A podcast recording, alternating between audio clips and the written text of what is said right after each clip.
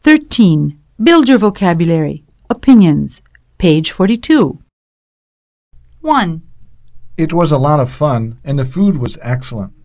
2, It was terrific. The fish are beautiful, but the water is pretty cold. 3, The view is absolutely incredible. I really enjoyed it. 4, It was cloudy, so we couldn't see much from up there. I was a little disappointed. 5, It was great, but kind of tiring. We walked for almost three hours. 6, It was an unforgettable experience. We had a really good time. 7, It was interesting, but kind of crowded. 8, The prices are reasonable, and you can buy local handicrafts.